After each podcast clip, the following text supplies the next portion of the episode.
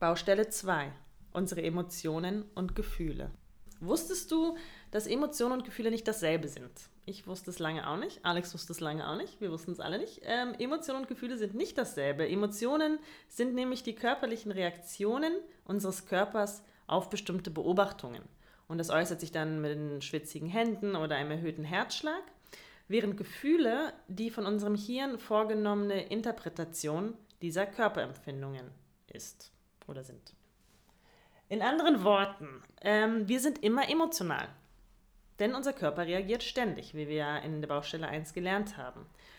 Rationalität zeigt sich also vor allem dann, wenn wir lernen, zwischen spontanen Körperempfindungen, die einfach so aufkommen, und den von unserem Hirn konstruierten Gefühlen zu differenzieren. Und diese Fähigkeit ist Teil unserer emotionalen Intelligenz.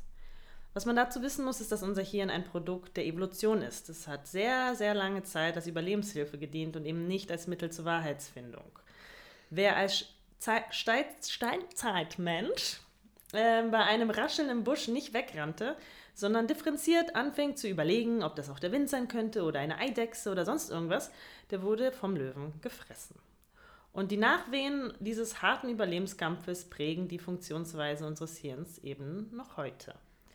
Deswegen sind einfache, schnelle Antworten unseres Unterbewusstseins die Regel. Und wenn wir eine differenzierte Wahrnehmung der Welt vornehmen wollen, dann müssen wir sehr hart daran arbeiten. Also, Emotionen und Gefühle beeinflussen, wie wir Situationen beurteilen. Und auch dann, wenn sie gar nichts mit dem vorliegenden Problem zu tun haben. Wie unser Hirn nämlich bestimmte Körperempfindungen interpretiert, hängt von unseren Erfahrungen und von dem vorliegenden Kontext ab. Und das ist eben auch in Debatten der Fall. Worte, Gesten und Blicke können emotionale Reaktionen in uns hervorrufen, die rein gar nichts mit der vorliegenden Sachebene zu tun haben müssen.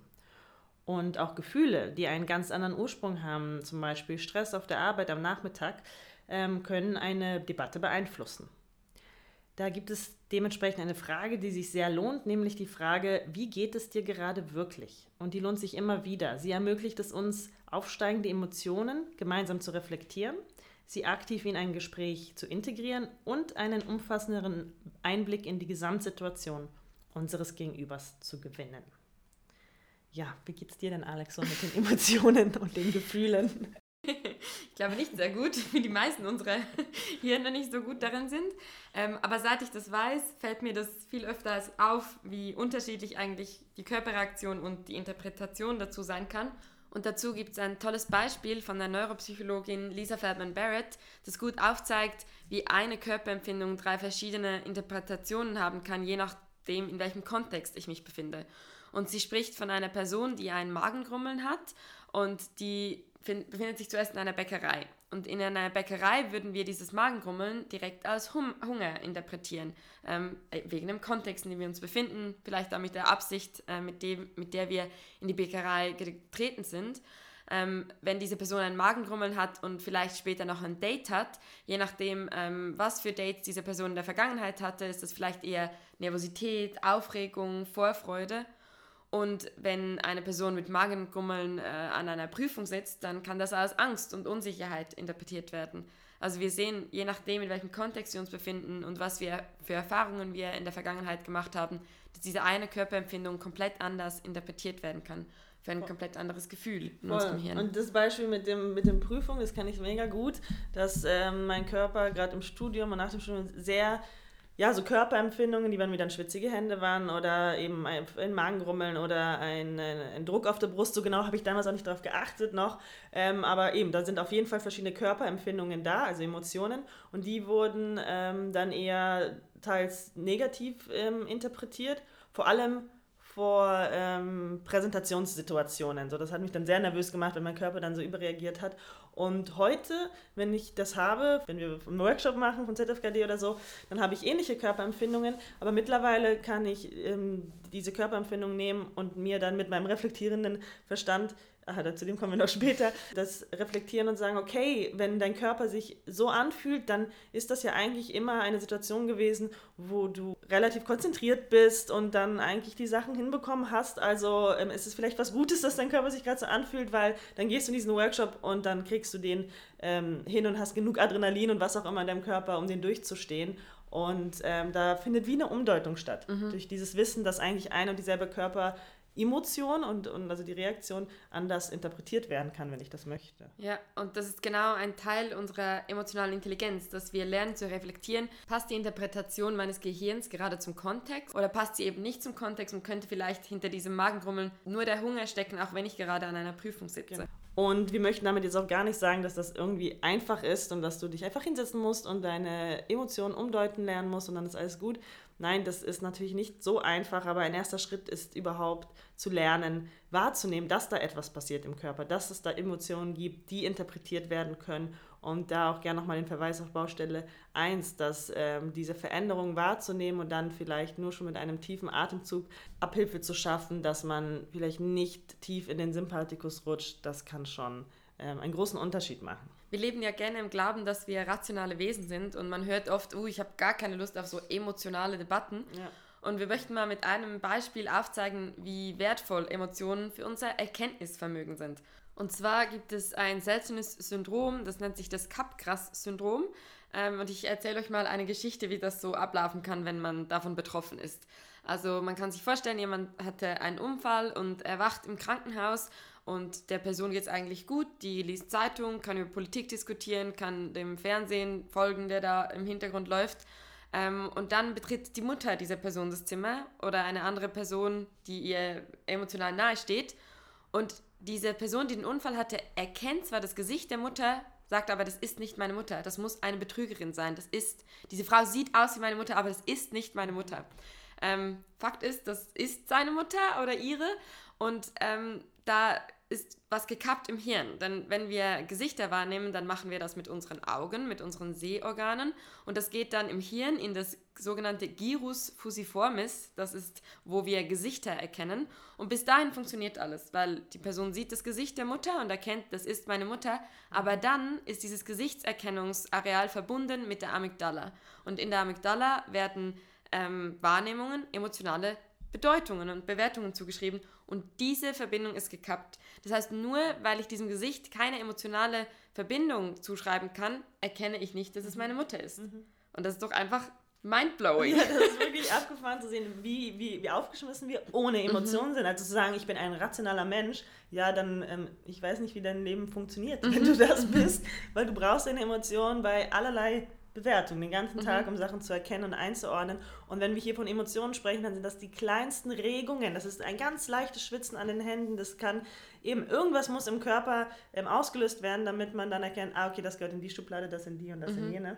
Und das merken wir gar nicht. Also wir merken wahrscheinlich, außer wir freuen uns extrem, jemanden wiederzusehen ja, nach langer Zeit, aber normalerweise merken wir diese Körperempfindungen genau. nicht, wenn wir unsere Mutter sehen. Aber es passiert immer was. Das heißt, wir sind lange bevor wir laut werden oder äh, weinen, sind wir schon emotional. Das sind die kleinsten Regungen in unserem Körper, die als Emotionen bezeichnet werden und die dann von unserem Gehirn interpretiert werden können. Und was würdest du jetzt sagen? Wir haben am Schluss noch, ähm, sind wir auf die Frage gekommen, wie geht es dir gerade wirklich? Wie geht es dir denn gerade wirklich, Andrea? Danke der Nachfrage, Alex. Ähm, ich würde sagen, meine, meine Gefühlssituation ist komplex. Keine Ahnung, was mein Körper gerade macht. Ich schaffe es gar nicht, den wahrzunehmen, aber ich kann so die Interpretationsweisen mal auseinander ähm, Klamüstern ist das überhaupt ein Wort? Ich ja. weiß es nicht. Auf jeden Fall.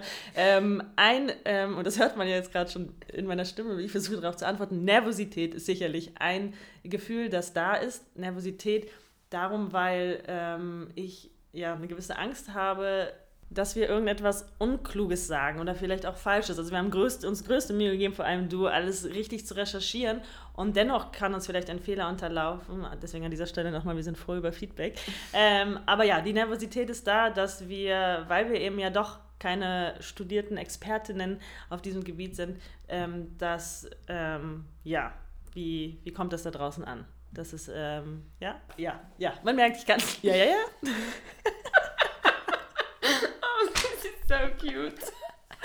ähm, ja, ja. Ja. Und dann, äh, ja. Das zweite ist dann das Vorfreudige in mir. Also, dass das ja vorfreudig oder auch die Freude, das zu machen, weil ich liebe dieses Thema, ich liebe es mit dir darüber zu sprechen. Und ähm, da ist so, ja, Freude auf jeden Fall. Und das dritte ist dann wiederum eine gestresst ein gestresst sein, weil ich, ja, es ist der 22. Dezember und es gibt noch viel zu tun. In den nächsten zwei Tagen. Und dadurch bin ich immer irgendwie mit einem Gedanken woanders schon wieder. Und das beeinflusst natürlich die Situation, in der wir uns gerade befinden. Und das Gestresstsein-Gefühl ist jetzt ein gutes Beispiel. Das hat eigentlich nichts mit der Aufnahme an sich gerade zu tun. Das hat wieder mit anderen Sachen zu tun. Deswegen ist es jetzt wertvoll für dich, das zu wissen, mhm. dass ich da bin. Ich habe unterdessen auch schon etwas anderes abgesagt, was heute noch wäre, was wiederum die, die Situation hier ähm, entspannt. Und die spannende Frage ist ja jetzt eigentlich, wie wirkt sich das auf Debatten aus? Dass wir eigentlich unentwegt auf Dinge körperlich reagieren, was wir überhaupt nicht unter Kontrolle haben. Und ähm, was das eigentlich bedeutet in einem Gespräch. Gerade wenn es heikel wird oder schwierige Themen. Ähm, da spielt das dann schon eine große Rolle, das zu erkennen, wann so ein Wechsel stattfindet körperlich. Bin ich überhaupt noch in der Lage, sachlich über etwas zu diskutieren oder bin ich da emotional jetzt schon anders involviert? Genau. Und was wir äh, öfter beobachten in Debatten mit anderen, aber auch zwischen uns beiden, dass wir manchmal ähm, auf einer Sachebene über was diskutieren, was eigentlich, was eigentlich eine stellvertretende ähm, Debatte ist über vielleicht etwas Emotionales, was gerade passiert. Und ich glaube, du hast da ein Beispiel, ähm, wie wir mit solchen Situationen umgehen, wenn wir merken, vielleicht bin ich gerade gar nicht mehr auf der Sachebene. Genau. Ähm, ich habe mal versucht, mich zu fragen, was sind denn so Themen, die bei mir besonders triggern oder die mich besonders äh, wütend machen oder auf die Palme bringen können. Und ein Thema ist bei mir sicherlich das Thema Chancengleichheit und das Ganze, du kannst alles schaffen, wenn du nur hart genug arbeitest. Und wenn jemand eben sagt, äh, jeder ist seines Glückes Schmieds, dann löst das bei mir mehr aus, emotional als andere Sachen. Und was man da benutzen kann als Analysetool, ist die sogenannte gewaltfreie Kommunikation, die ja eigentlich vor allem dafür da ist, um im zwischenmenschlichen Austausch äh, sein Verhalten ähm, zu verbessern, sag ich mal. Ähm, man kann das aber auch als Analysetool nutzen, weil das, man geht durch vier Schritte. Man versucht, eine, die Beobachtung zu schärfen, also was ist eigentlich passiert, was hat die Person gesagt, was habe ich gesagt, was ist vorgefallen. Und dann versucht man das Gefühl dahinter zu benennen, was gar nicht so einfach ist. Das merken wir immer wieder. Gefühle benennen ist eine hohe Kunst äh, und das ist eben mehr als gut und schlecht. Mhm. Oder, also was ist eigentlich das Gefühl, das gerade in mir vor sich geht und dann versucht man in einem dritten Schritt ähm, zu ergründen, was ist denn vielleicht das Bedürfnis, das nicht erfüllt ist, was dahinter liegen könnte, ähm, was zu einem bestimmten Gefühl führt. Und das ist eigentlich ganz schön, man merkt schon, dass Gefühle hier fast schon wie eine Signalwirkung haben. Das Gefühl an sich ist weder gut noch schlecht. Das Gefühl taucht auf, um uns ähm, eigentlich einen Hinweis darauf zu geben, dass es da ein Bedürfnis gibt darunter, was eventuell nicht erfüllt ist. Und ähm, jetzt bei dem Beispiel, ähm, wenn jemand zu mir sagt, hey, ich finde, jeder seines Glückes Schmieds und man muss sich einfach mal zusammenreißen und hart arbeiten, dann kann man alles schaffen, dann löst das in mir Wut aus. Und ja, da gibt es die Sachebene. Ich könnte dann gesellschaftlich äh, argumentieren, warum das nicht stimmt oder warum das meines Erachtens nicht stimmt. ähm, wenn ich aber persönlich äh, hinschaue, dann gibt es da auch noch einen anderen Grund. Die Wut, die kommt auch aus dem Bedürfnis, dass ich mir wünsche, dass mich die Person, mit der ich darüber spreche, eigentlich darin anerkennt, dass ich in diesem Leben, das ich gelebt habe, mein Bestes gegeben habe und es trotzdem nicht geschafft habe. Also Schaffen in unserer Gesellschaft bedeutet ja auch oftmals irgendeinen bestimmten Titel äh, zu erreichen. Und in meinem Fall, klar, hätte ich mir gewünscht, vielleicht einen Doktortitel oder einen Professorentitel äh, zu erreichen und ich habe ihn nicht erreicht. So. Und ich habe trotzdem alles gegeben und ähm, ich hätte nicht noch härter arbeiten können, um ja, dahin zu kommen und wenn jemand dann sowas sagt, wie jeder seines Glückes Schmieds, dann ähm, sagt mir das, ja, du bist halt selbst dran schuld. Hättest du dich halt mehr zusammengerissen, dann hättest du, ähm, würdest du jetzt nicht hier mit Alex sitzen einen Podcast aufnehmen, sondern oben in der Uni ähm, da deinen Lehrstuhl haben. Ja, genau. Also das ist manchmal nicht so einfach, sich das einzugestehen, dass dann eine persönliche Ebene mitschwingt, weil man, es ist ein leichtes Spiel eigentlich, das auf der sachlichen Ebene durchzudiskutieren. Weil man könnte mhm. jetzt, ich könnte dann einfach die, meine zehn Argumente rauskramen und sagen, warum das jetzt nicht so ist. Ähm, aber der Diskussion selber mit meinem Gegenüber, der da sitzt oder die da sitzt, ähm, würde es eigentlich mehr helfen, wenn ich es schaffe, diese emotionale Ebene offen zu legen. Und ja, das merke ich auch in anderen Situationen, wenn ähm, ich mit meinen Eltern über Fleischkonsum oder so spreche, dass ich da mit berücksichtigen muss, dass äh, da eine Person ist, die in dem Moment vielleicht realisieren, gerade realisiert, dass sie 30 Jahre, äh, oder nein, mein Vater, 60 Jahre ihres Lebens etwas nicht gewusst hat oder einen Sachverhalt noch nicht so gesehen hat und da geht es oft mal weit über das eigentliche Thema hinaus. Ähm, und wird logischerweise emotional, weil, und dazu kommen wir später noch, weil es auch viel mit Identität und Überzeugungen zu tun hat. Und deswegen ist es eigentlich recht wichtig, Emotionen, also nicht so zu tun, als wären wir keine emotionalen Wesen, sondern ganz im Gegenteil anzuerkennen, wir sind emotional, wir kommen da nicht drum herum, auch wenn wir es leugnen. Unser Körper reagiert, unser Hirn interpretiert und am Ende ähm, können Debatten daran scheitern. Ähm, und eigentlich ist es sinnvoller, diese Dinge auf den Tisch zu legen. Genau, und dabei kann es helfen, ähm, nicht meinem Gegenüber an den Kopf zu werfen, wow, jetzt wirst du so emotional, sondern mal nachzufragen, ey, wie geht's dir gerade wirklich mit genau. dieser Debatte?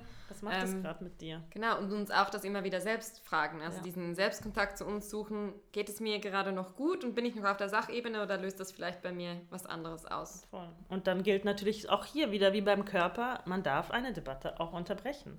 Wenn man gerade merkt, das ist für mich emotional zu triggernd oder zu ja, ich kann das nicht gut halten, ähm, dass man dann auch mal das Thema wechseln kann und zu einem späteren Zeitpunkt weiter darüber spricht. Genau, dann würde ich noch die Zusammenfassung vorlesen. Emotionen beeinflussen unbewusst unsere Wahrnehmung, unsere Gedanken und unsere Kommunikation.